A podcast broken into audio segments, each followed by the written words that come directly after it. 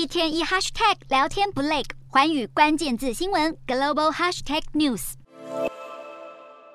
十五号亚利桑那州计票结果显示，民主党霍布斯拿下超过五成选票，成功胜选，将会坐上州长大位。然而，选前最吸睛的共和党候选人前主播雷克，以川普门徒自居，却是苦吞败仗。除了川普力挺的营造业大亨米切尔，也已经承认在维州州长的选举中输给了寻求连任的民主党候选人艾弗斯。而华盛顿邮报指出，六大关键州中支持川普的共和党州务卿候选人也全数落马，被解读为是美国民众已经听腻了川普的大选舞弊论，连当年的川普副手也再度捅刀。川普口口声声指控二零二零年大选舞弊，却拿不出证据。去年初更引发震惊全美的国会暴动事件。而十二号，马斯托确定连任参议员，为民主党守住内华达州和参议院的控制权，让众议院选情如今格外受到关注。而众议院议长裴洛西不愿预测结果，只表示对民主党候选人的阵容感到自豪。美国总统拜登也对民主党能否 hold 住众议院不表示乐观。其中，加州很多选票都还没有计算到，恐成为众议院定天下的关键。